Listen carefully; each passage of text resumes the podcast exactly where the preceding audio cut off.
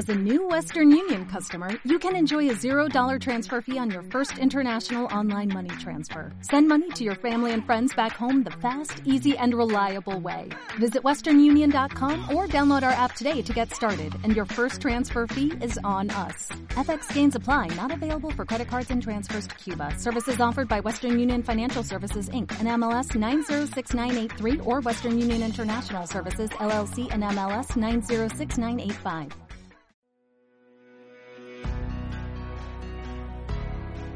En la actualidad necesitamos respuestas claras y concretas para enfrentar a la sociedad en que nos toca vivir. Fe y actualidad. Respuestas bíblicas a los dilemas de hoy. Amigos que nos sintonizan en las diferentes partes de la República de Guatemala y más allá de estas fronteras, sean bienvenidos a Fe y Actualidad. Les saluda Mir Tejada y en nombre de Gonzalo Chamorro les queremos dar la más cordial bienvenida a este subprograma, a la mejor hora de instrucción y preparación que ustedes y nosotros podamos tener. Les recuerdo que Fe y Actualidad es un programa que pretende dar respuestas desde una perspectiva judeocristiana a las diferentes problemáticas que nos enfrentamos en el mundo contemporáneo. Como ustedes sabrán, en Fe y Actualidad tenemos diferentes series de estudio y reflexión.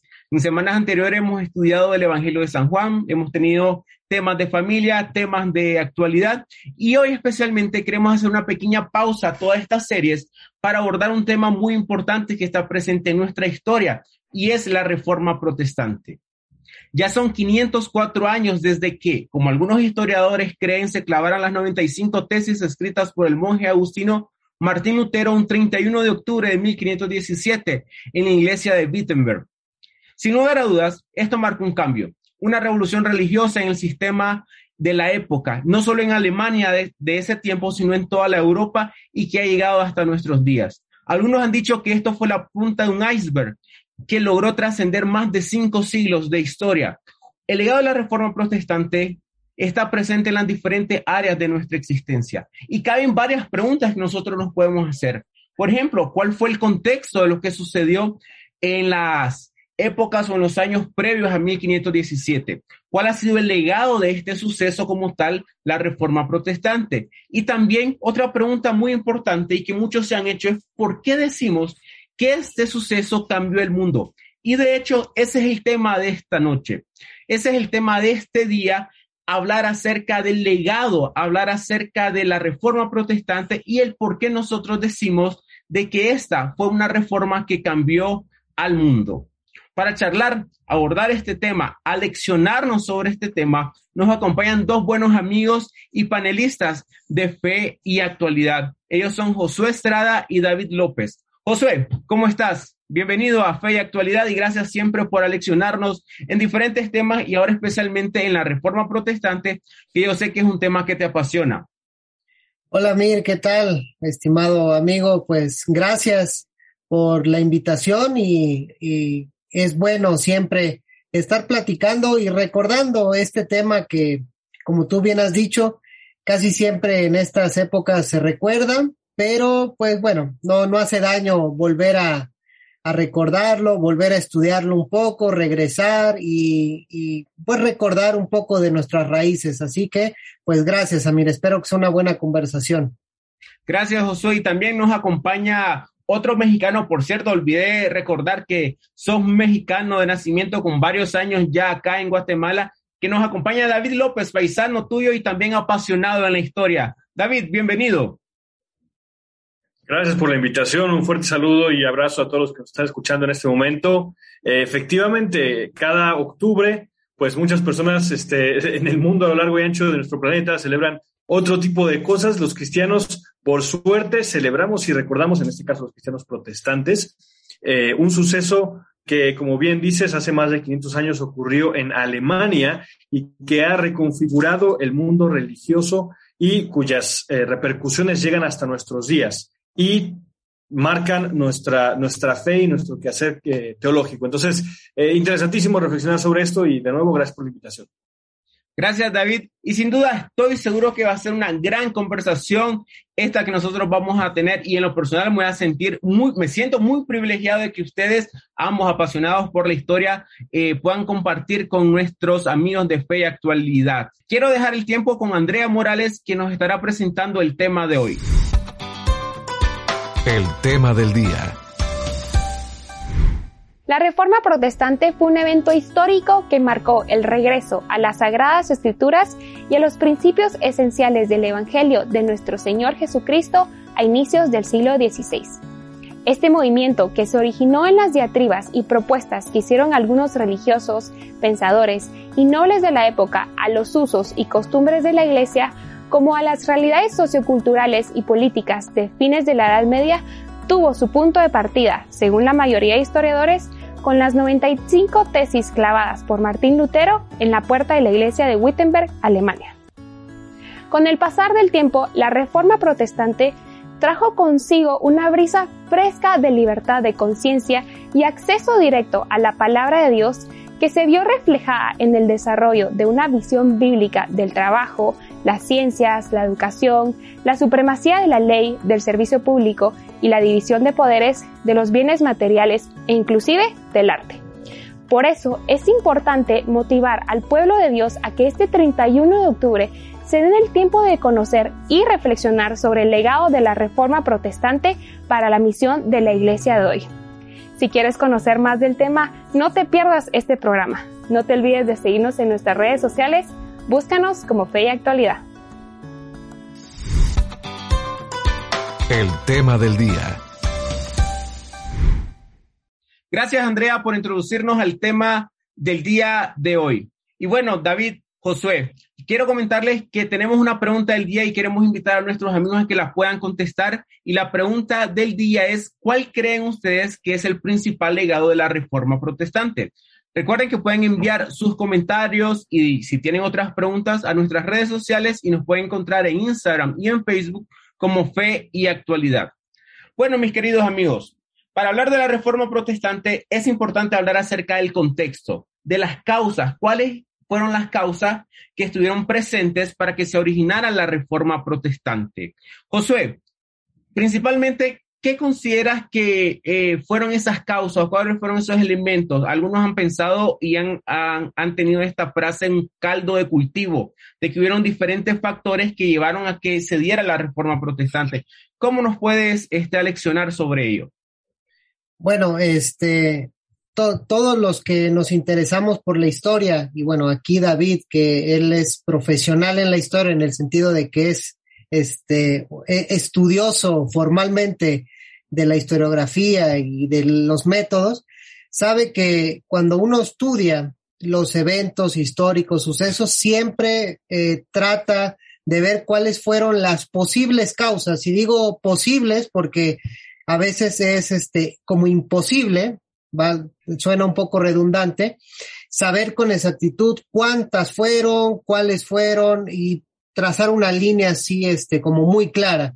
Entonces, cada vez que volvemos al tema me convenzo más de que realmente son muchísimas las causas que, que hicieron todo este, como tú dijiste, caldo de cultivo para que se formara o para que la reforma tuviera ese impacto, porque realmente la iglesia ya había intentado reformarse siglos atrás, hubieron muchos movimientos reformadores dentro de la misma iglesia tuvieron algún éxito, por ejemplo, los franciscanos y otros movimientos monásticos, como también movimientos que fueron contra la iglesia. Entonces, hubieron muchas eh, variantes, muchas circunstancias, entre ellas solamente para decir algunas y no agotar todas, pues el nacimiento de las universidades, porque todo esto alimentaba el debate teológico, filosófico y pues bueno, el debate de la reforma se da en un ambiente intelectual. También eh, ciertos movimientos de devoción, de mística moderna, el humanismo, el renacentismo, los, este, los nacionalismos, porque varias eh, se empezaba a dar origen a a, los estados que hoy conocemos modernamente como Francia, Inglaterra, etcétera, y todo eso va a ayudar a que cuando Lutero, la imprenta, qué decir de ello, cuando Lutero clave las 95 tesis y de ahí esto pues sea como una chispa que se encienda y haga explotar Europa, pues todo esto va a ayudar a que tenga gran impacto la reforma protestante. Gracias, Josué. Sin duda, este David, hubieron diferentes causas y específicamente algunas religiosas. Algunos dicen que eh, Lutero luchó contra la, naturaleza pecaminosa eclesiástica de la época, la corrupción que existía en la iglesia, la negligencia clerical. ¿Qué otros elementos religiosos puedes mencionar que fueron eh, detonantes para que pasara lo que pasó en 1517? Em, pues bueno, a mí se me ocurren eh, varios, factores que, ocasionan o que permiten que la reforma pueda llevarse a cabo. Como bien dijo José, eh, solamente 100 años antes había muerto, bueno, aproximadamente Juan Hus, otro reformador que muere eh, cerca donde Lutero clava sus 95 tesis, bueno, cerca relativamente en cuanto a geografía, este, pero no, no se pudo dar la reforma este, para él y había otras personas este, que también intentaron en sus, en sus medios y formas lograr esa reforma.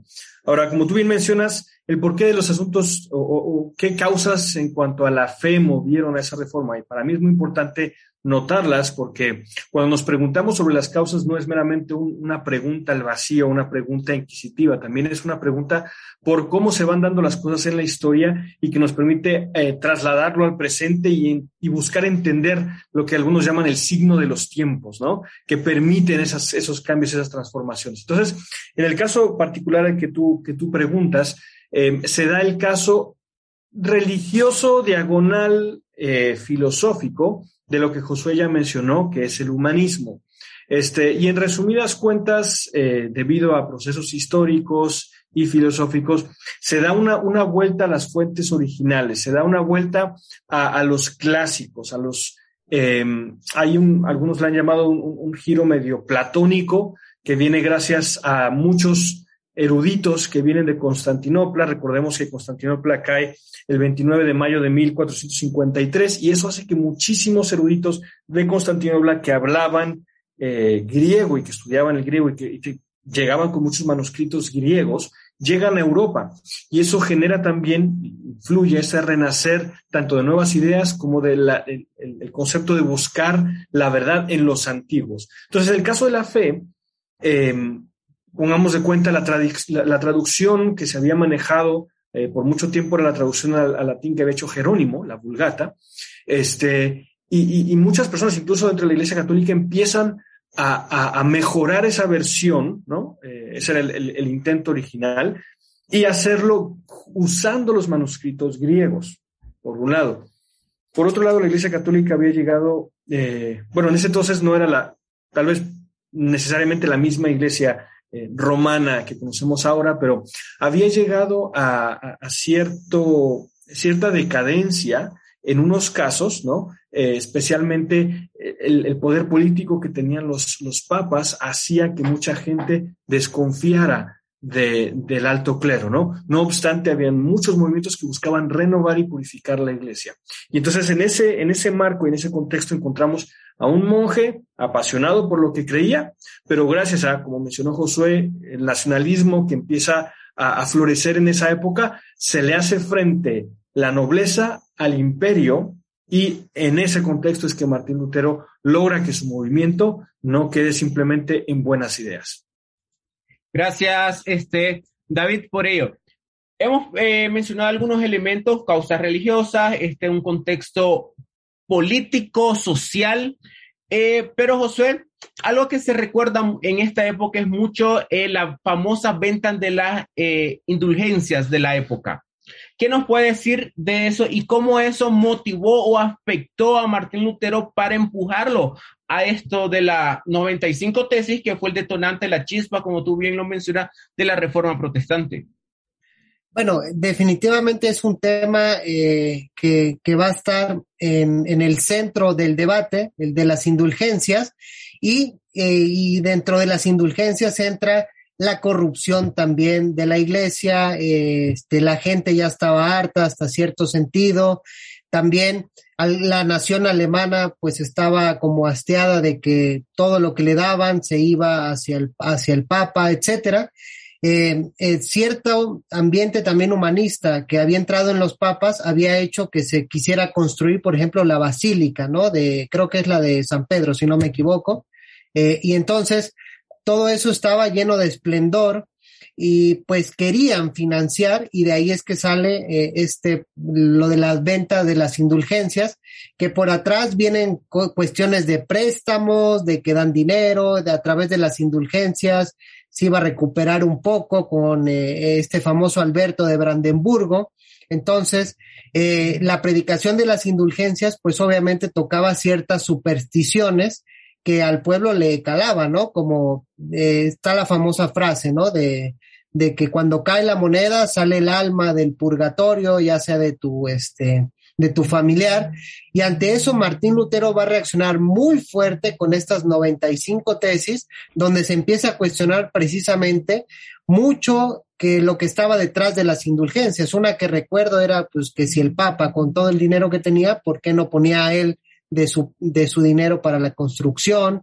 O este, si el Papa tenía la, la potestad de salvar almas, que por qué no, no, los, eh, no los sacaba solo por el amor. Entonces, todo eso, las indulgencias, va a ser eh, importante para enmarcar el debate de las 95 tesis. Sí, es interesante cuando uno lee las 95 tesis de Lutero, muchas de ellas están presentes, ese tema específico está presente. David, ¿qué opinión eh, merece para vos este tema como un detonante para la reforma protestante? Eh, como hablábamos de las causas, me gustaría apuntar algo específico. Eh, durante la transición de la caída del imperio romano de Occidente y la Edad Media, primero la, alta y luego la baja Edad Media, este, tenemos a la Iglesia Católica como un ente que daba mucha seguridad política y obviamente religiosa.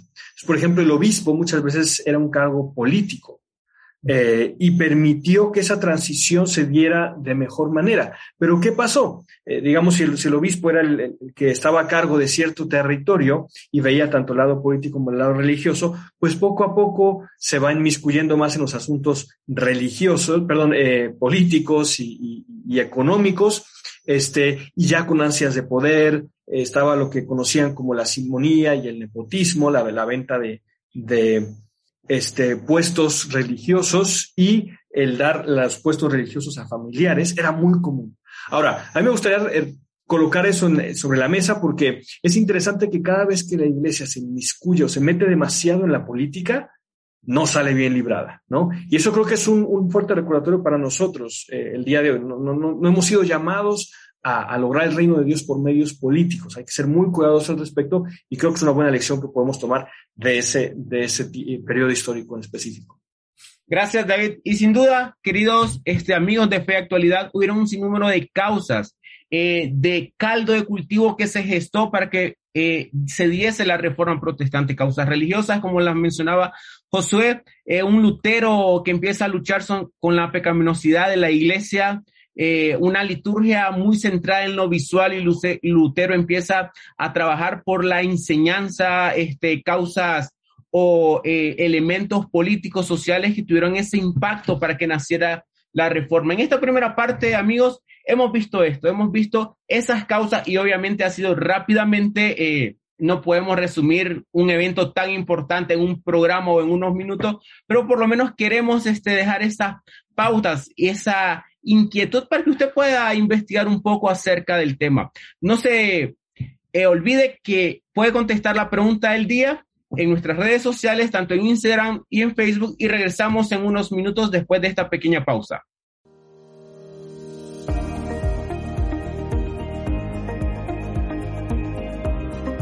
Regresamos.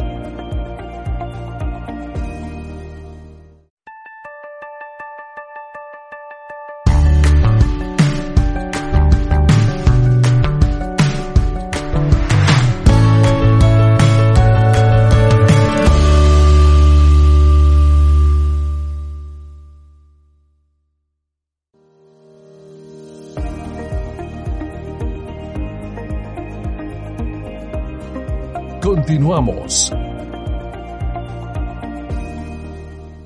Estamos de regreso, amigos, en este su programa Fe y Actualidad.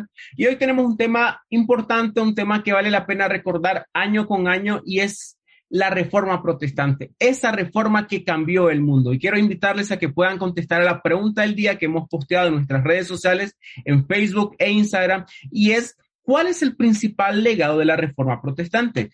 Esperamos sus comentarios, sus dudas, sus inquietudes y aquí Josué y David con mucho gusto van a estar respondiendo a sus dudas, a sus inquietudes. En la primera parte mirábamos un poco acerca de las causas de la reforma protestante, aquellos elementos que hicieron que naciese la reforma, especialmente con Martín Lutero, pero aparte de Lutero, hay otros personajes que impulsaron, eh, en historia se conocen como estos pre-reformadores, pero también hubieron otros reformadores que estuvieron a la par de Lutero en diferentes áreas de la Europa de aquel tiempo. Josué, ¿qué otros personajes, aparte de Martín Lutero y Juan Calvino, que son los principales referentes o los que más se mencionan, qué otros personajes tú crees que quizás han sido olvidados, eh, pero eh, ejercieron un fuerte influencia en la reforma protestante? Bueno, eh, los clásicos, quizá no, no tan olvidados, es Zwinglio, ¿no? Zwinglio, eh, de ahí Calvino, o Bucero, tú mismo una vez expusiste sobre el pensamiento, sobre la vida de Bucero que fueron personajes importantes, incluso que tuvieron encuentros con el mismo Martín Lutero. Es decir, Martín Lutero se le cataloga como el reformador, se dice por antonomasia, ¿no? Así con la R mayúscula del más conocido, pero eh, realmente en esa época eh, yo creo que se juntaron varios con este espíritu reformador. Claro que Lutero fue de los más conocidos, no solo en Alemania, porque sus escritos volaron a otras partes de, Europa, pero Zwinglio es casi, es casi contemporáneo, es contemporáneo de Lutero y, y de hecho él ya había afirmado que había llegado a las conclusiones o conclusiones similares de Lutero sin haber leído a Lutero, es decir, como que había ya este ambiente de llegar a conclusiones semejantes por las causas que ya hemos enumerado anteriormente, que había cierto desapego de la iglesia institucional, eh, indiferencia con los clérigos, con el papa, etcétera. Entonces, Zwinglio va a ser uno de esos personajes muy importantes en lo que se conoce hoy como Suiza, de ahí Calvino, de ahí viene otro personaje, los voy a decir en desorden, eh, Knox, pero vamos por la línea, ¿no? De de Zwinglio, Calvino, Knox, llevando la reforma a Escocia, los anabautistas, eh, y de ahí quizá no sean tan recordados, pero yo creo, y esto lo estaba reflexionando hoy eh, antes del programa, que quizá deberíamos también hablar de los enemigos de Lutero que fueron pieza clave para el pensamiento de, de Martín Lutero. Y esto por un, una cita que estaba recordando de él, que decía que si no hubiera sido gracias a los papistas, a él, él le decía papistas, a los que defendían al Papa a capa y espada y estaban en contra de, de, su doctrina, de la de Lutero. Y él decía que si no hubiera sido gracias a los papistas, que fueron impulsados por, por el diablo, por sus secuaces, por etcétera, él no hubiera llegado a ser un gran teólogo y les daba las gracias en cierta manera a todos ellos. Eh, entonces ahí podemos incluir como a los enemigos de Lutero intelectualmente, un Juan Eck, que en un debate que tuvieron en 1519 en la Universidad de Leipzig, donde incluso Lutero dice que a través de esos debates, él fue afinando o modificando varias de sus doctrinas para ponerlas eh, o para fortalecerlas. Por ejemplo, con Juan Eck es que él llega a la conclusión de que el papado y la infalibilidad del papa pues no tenía un sustento ni bíblico, ni exegético, ni, ni histórico. Entonces, pero son gracias a los debates. Y también podríamos hablar de gente que no solo debatió con Lutero, sino también lo estuvieron impulsando, porque eh, su mentor, Staupitz, por ejemplo, en el monasterio, también fue alguien que lo orilló a que empezara a conocer a ese Cristo sufriente, a ese Cristo que nos muestra la misericordia de Dios y no solo eh, un Dios airado. Entonces, todos esos personajes alrededor de Lutero, sus amigos, David Savi nos puede decir de Felipe Melanchthon, por ejemplo, que lo impulsaron, se juntaban con él, pues fueron hombres que yo creo que junto con Lutero eh, tuvieron eh, este impacto en todo lo que hoy se conoce como la reforma protestante. Cierto, Josué. Y mientras tú hablabas y, mencionabas un poco acerca de los eh, enemigos de Lutero, los papistas, se me venía a la mente un legado específicamente que dejó la reforma protestante. Fue la producción literaria.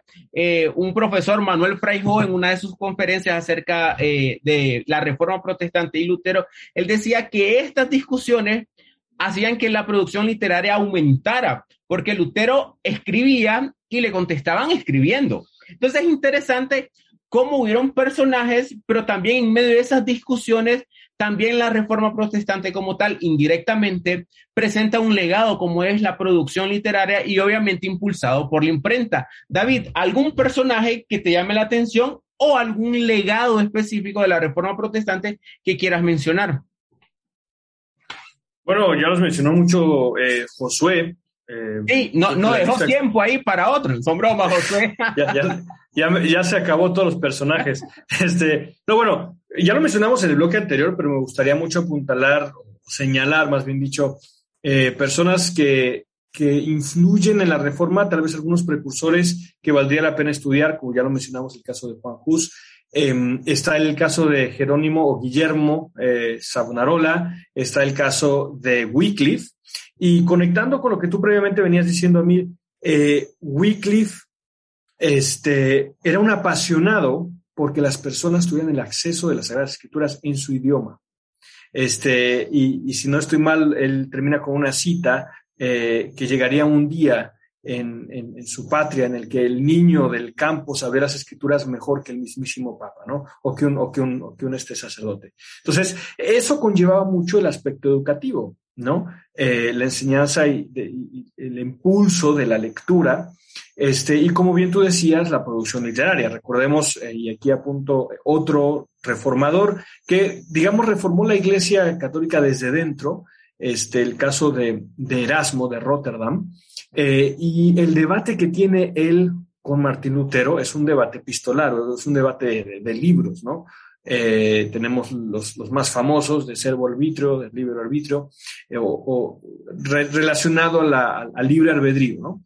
Este, o dentro de la misma iglesia eh, católica tenemos el caso de, Isabel de, Inglaterra o el caso del cardenal Cisneros, que buscaban esa reforma y probablemente se chocaron con eh, muchas dificultades y la, la, iglesia después de Trento se atrinchera más en su posición y eh, imposibilita un diálogo, ¿no? Em, ahora también no podemos dejar de lado a las mujeres, ¿no? Está el caso de la, de la esposa de Martín Lutero, eh, Catalina de, de, Bora, que juega un rol muy importante en, en el, el, sostén y apoyo eh, que, que, tiene Martín Lutero. Entonces, este, bueno, volviendo al tema de, de, las cosas que quedaron de la reforma, podemos hablar mucho de la educación y podemos hablar también de ciencia y, del impacto fuerte que tuvo en la sociedad y en, la religión. Gracias, David. Y, con lo que tú mencionabas y también con lo que mencionaba Josué, eh, y una de las causas, eh, ese regresar a, a los originales, a los textos originales, si uno suma todos esos elementos, el interés de Lutero para que todo cristiano pudiese leer la Biblia, el impulso de Lutero para traducir la Biblia al lenguaje común. Hay que recordar que, los padres de Lutero eran mineros y, él quería que la gente común tuviera acceso a la escritura, como sus padres, gente común como sus padres. Josué, en ese, en ese ambiente, en ese contexto, ¿qué otro legado, aparte de la educación que ha mencionado bastante David, el desarrollo de la lengua alemana? De hecho, a Lutero se le tiene como uno de los tres grandes eh, alemanes, uno de los tres grandes principales de, esos alemanes eh, importantes en la historia. Pero ¿qué otro legado eh, tú crees que es importante mencionar y recordar en esta época? Bueno, este, con lo que decías, me hacías acordar, y de hecho ahí parte de su legado, ¿no? Que gran, un historiador dice que gran parte del impacto de Lutero era que escribía de una manera comprensible para la gente eh, y que no solo se orientaba a la especulación filosófica o teológica, en la que había caído cierto, eh, cierta tradición católica anterior a él, que se llama escolasticismo.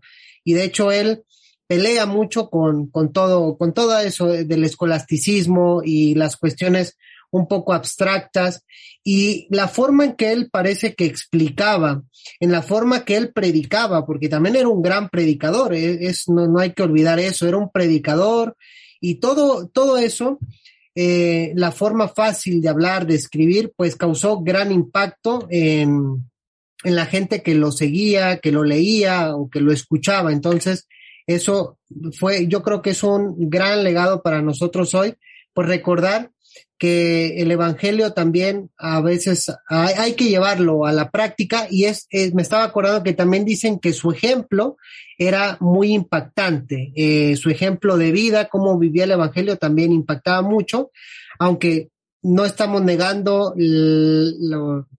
las cosas a lo mejor negras de Martín Lutero, los, las caídas, las cosas negativas no se niegan, las tiene, pero también tuvo muchas cosas positivas como las que estamos eh, hablando.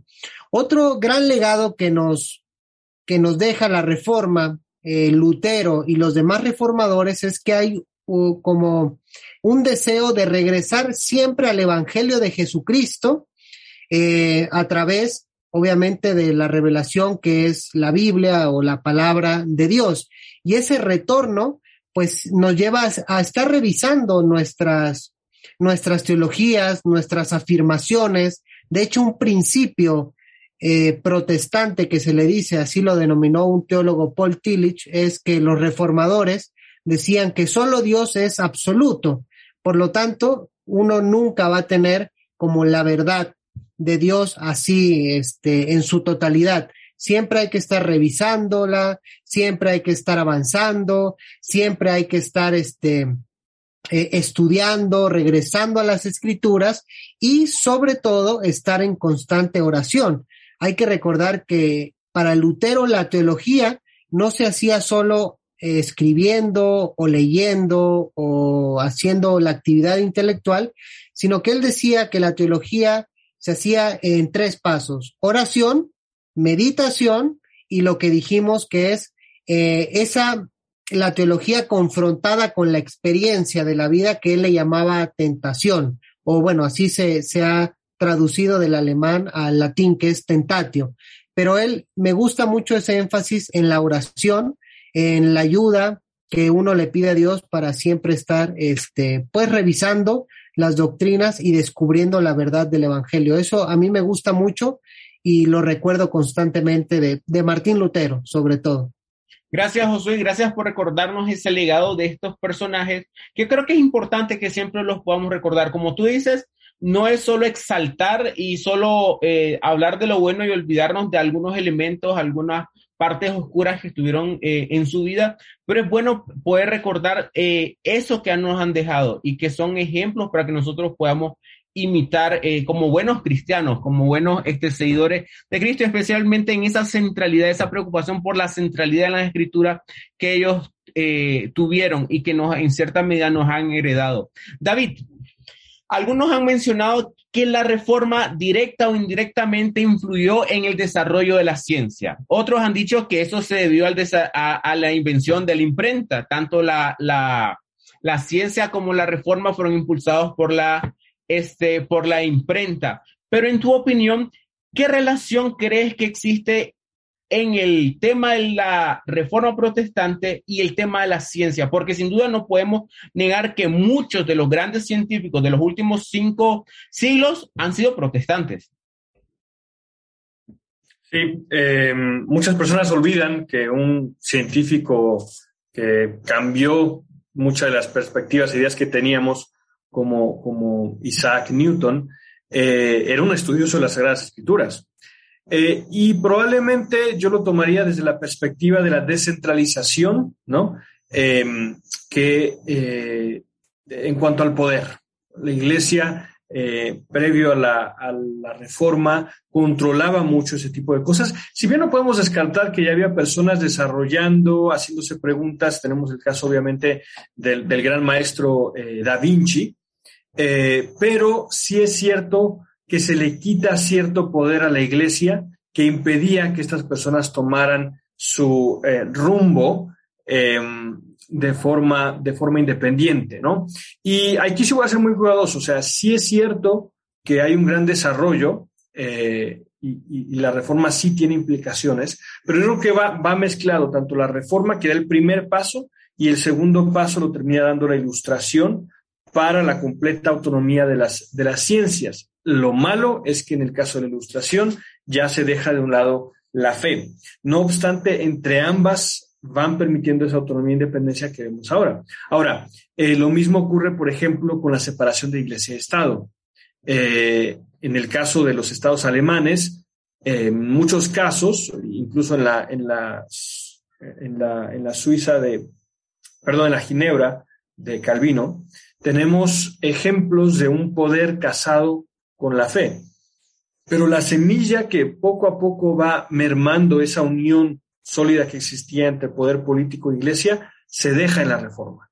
Eh, y ahí tenemos también el ejemplo de los anabautistas, este ejemplo de gente que, que, reaccionaba en contra del poder político controlando las otras esferas y áreas de la vida. Entonces, eh, ahí se da el primer paso, llega la guerra a los 30 años, este, mucha sospecha en contra de la iglesia y luego en la ilustración se esa separación. Y creo que es una separación buena, ¿no? Podemos estar de acuerdo con que en gran parte de los países hay en autonomía, eh, las iglesias están separadas eh, en cuanto al poder político, el poder político no ejerce presión sobre ellas, aunque las iglesias de, de, forma este, sutil o en otros casos no tan sutil sí ejercen presión sobre el Estado, hay una clara separación que lastimosamente no se ve en otras partes del mundo y en otras religiones hasta el día de hoy.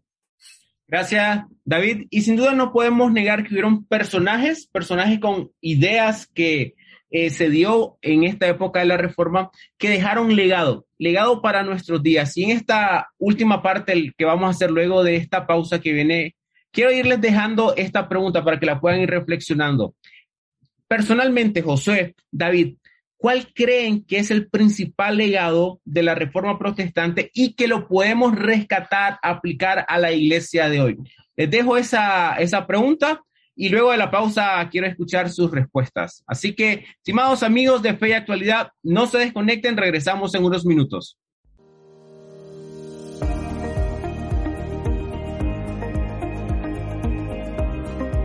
Regresamos.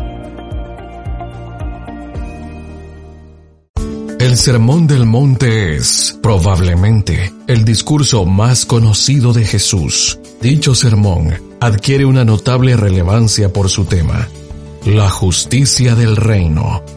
En este libro, el doctor David Suazo no solo elabora un comentario exegético al Sermón de la Montaña, sino que también agrega sus particulares reflexiones pastorales, hermenéuticas y teológicas según el contexto. En otras palabras, este libro nos exhorta a obedecer y a enseñar a obedecer la justicia del reino.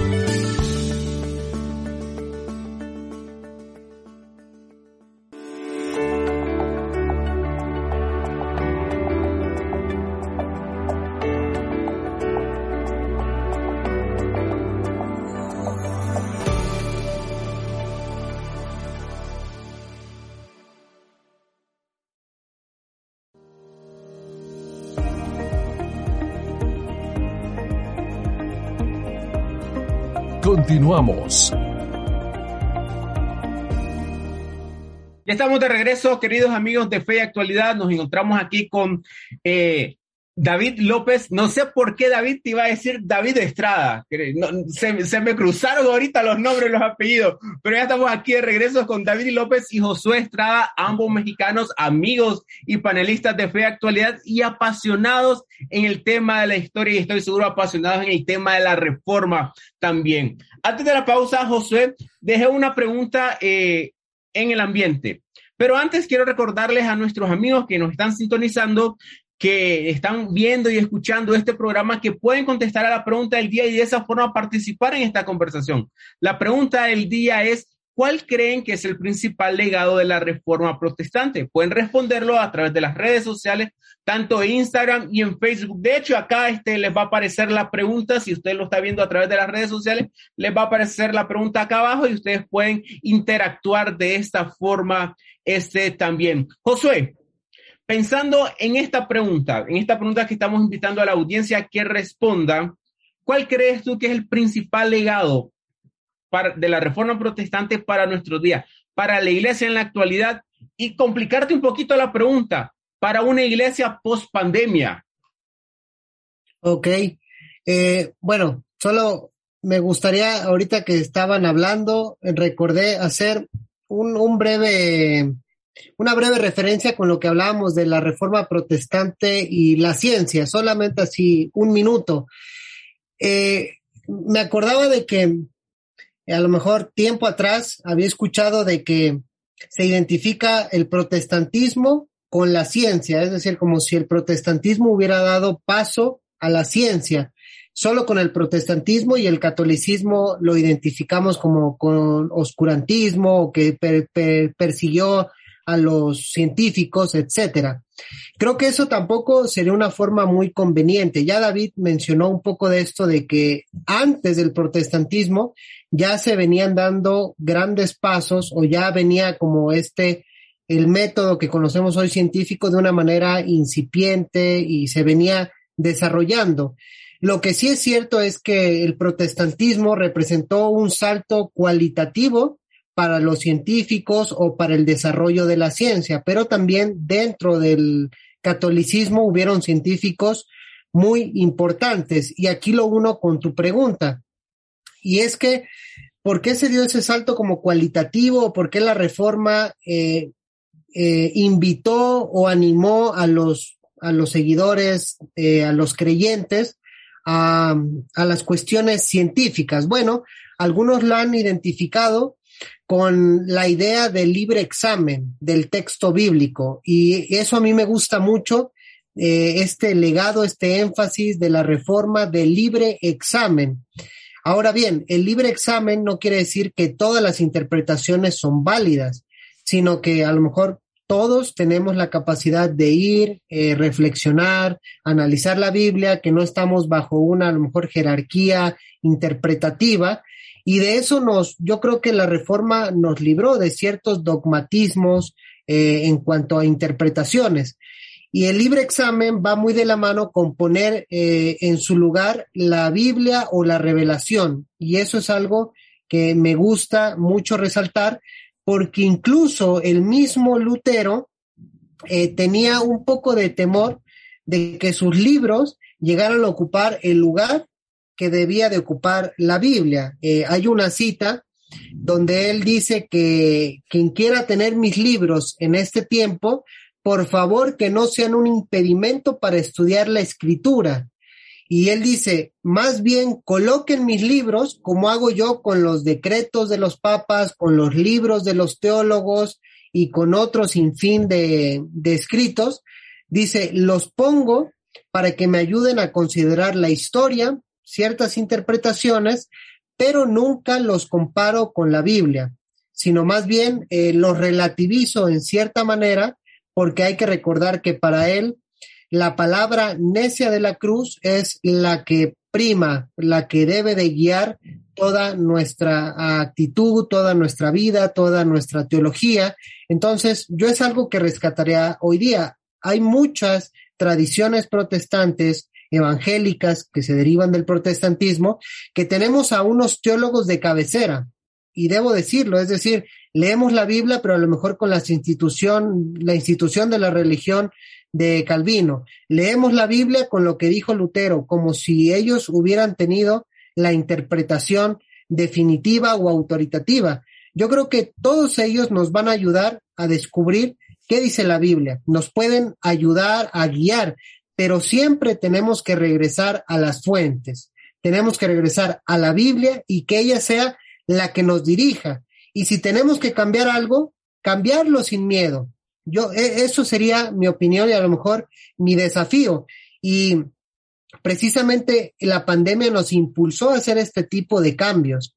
Cuando veíamos de que a lo mejor no podíamos hacer cultos si no era en la iglesia. Bueno, la pandemia lo replanteó y nos hizo darle otra mirada a lo mejor a lo que es ser iglesia, a lo que es la comunidad, a lo que significa el culto, la adoración, etcétera. Entonces, esos serían como mis desafíos o, parte de mis reflexiones finales. Gracias, Josué. David, la misma pregunta. ¿Cuál es el principal legado? ¿Cuál crees tú que es el principal legado que nos ha dejado la reforma para nuestros días? Perfecto. Bueno, eh, como bien mencionaba Josué, em, hay, un, hay un retorno a la importancia de las escrituras, ¿no? Eh, para ellos había un énfasis fuerte en decir, las, en las escrituras encontramos la verdad, no en los concilios, no en los, eh, los teólogos, no en, no en nuestra doctrina, sino la Biblia. Si los concilios, los concilios sí son buenos, los concilios son útiles, los maestros son útiles, los teólogos son útiles y nuestro sistema doctrinal es útil. Pero lo único que debe de estar establecido en piedra y a lo único que debemos de, ir en cuanto a autoridad es en las Sagradas Escrituras. Entonces, mm, tristemente, eh, suele suceder que cuando hay un movimiento así que cambia, eh, ese movimiento no puede estar en constante cambios. Es, debe haber un, límite, ¿no?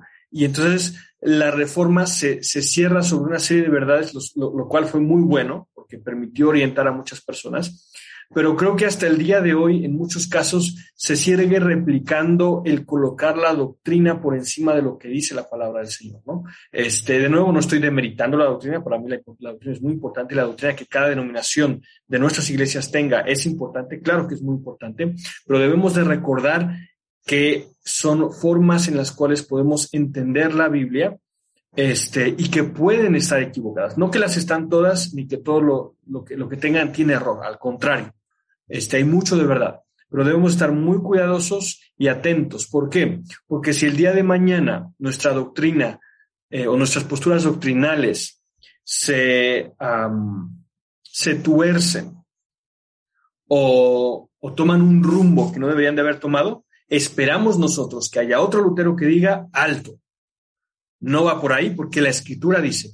¿Eh? No habéis oído que las escrituras dicen. Entonces, debemos estar siempre abiertos a esa posibilidad de que el día de mañana nuestra, nuestra humanidad impregne tanto nuestro sistema de fe que necesite alguna corrección, ¿no? Eso sería por un lado. Y por otro lado, creo que me gustaría apuntar, pues, eh, eh, de cómo resumir la, la, reforma. A mí me gusta mucho este, citar en este caso a, a las famosas cinco solas, ¿no? Eh, que muchos reformadores utilizaron para sintetizar lo que ellos creían. Y, seguro que nuestros amigos que nos escuchan ahorita las habrán escuchado y si no, pues ahí les van. La primera, sola fe o sola fide, sola gracia, solo Cristo, sola escritura y solo a Dios la gloria, solo ideo gloria.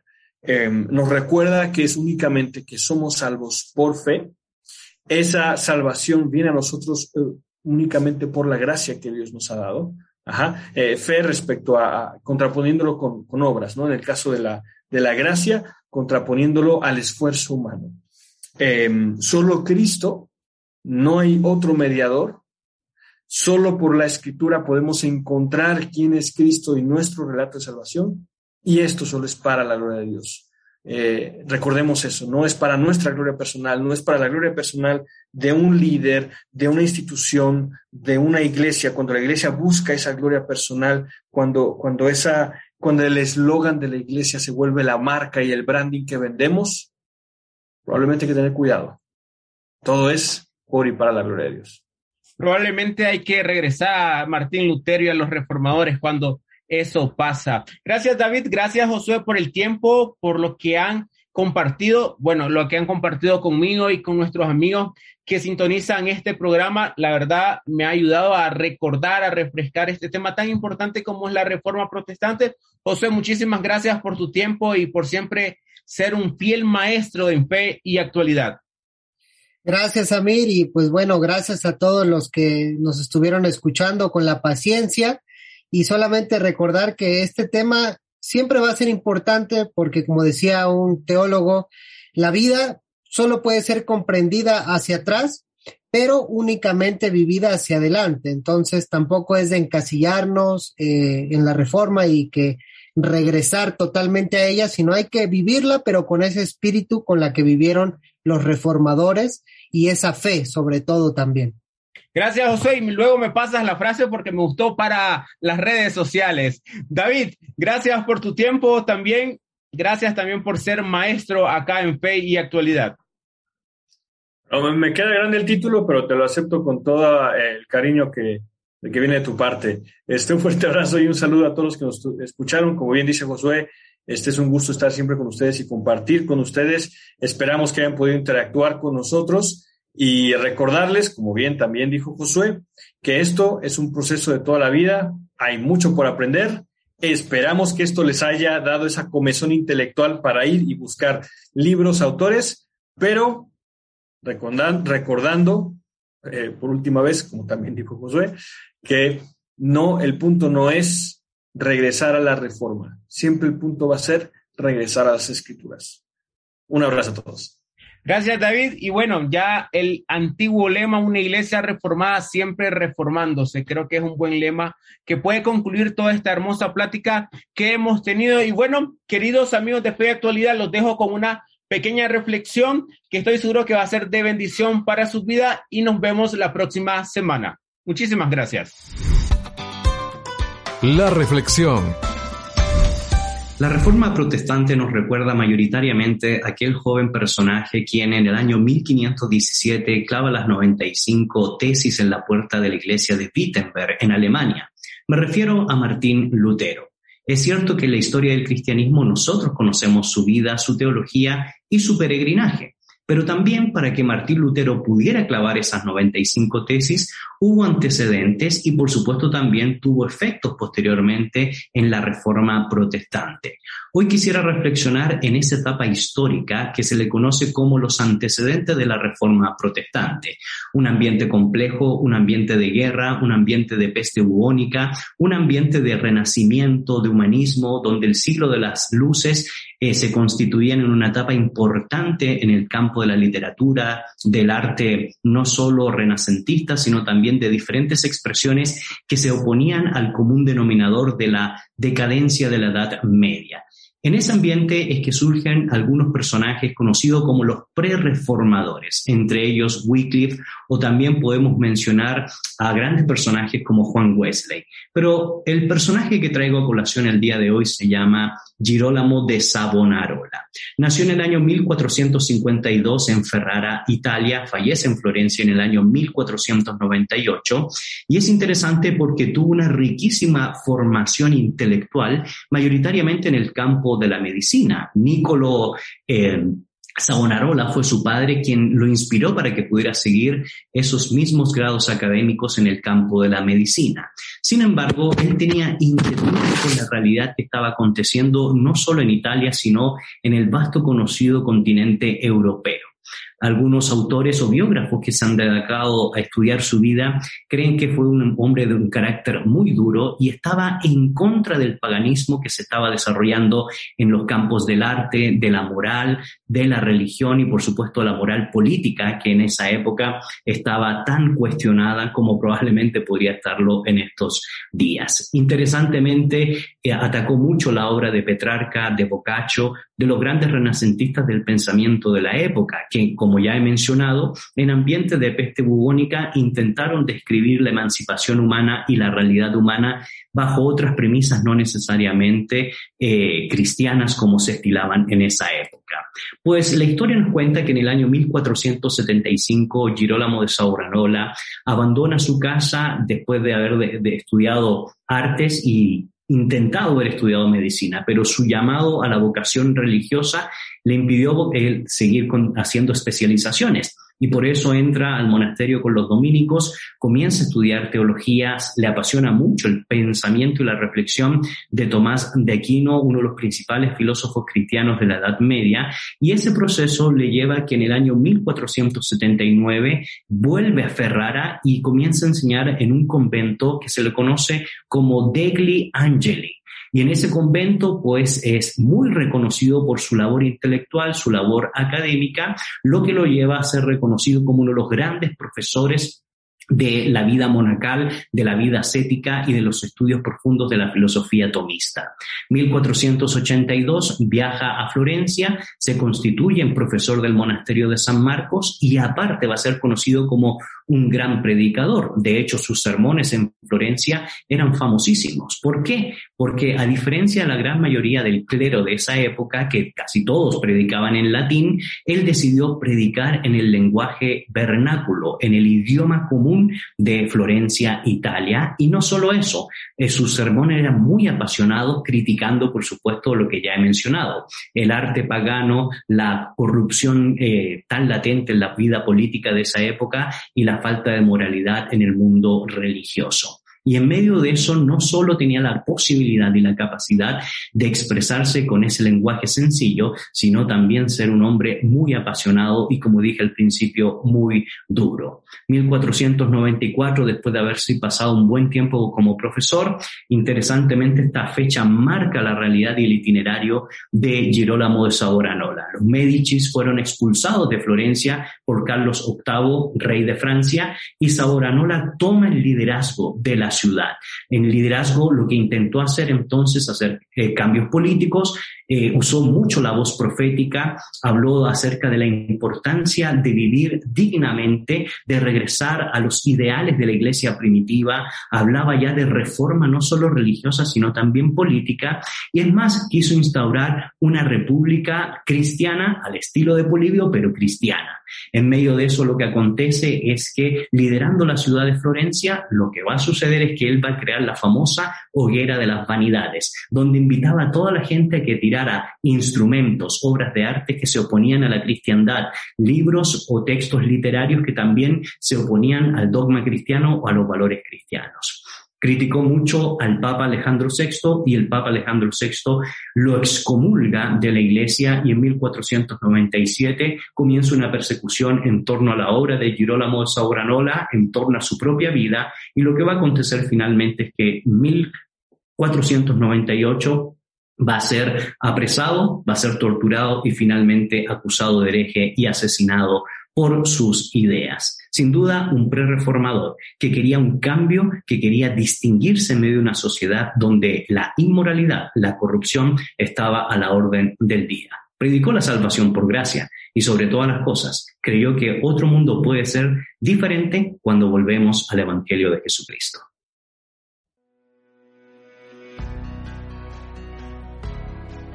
En la actualidad necesitamos respuestas claras y concretas para enfrentar a la sociedad en que nos toca vivir.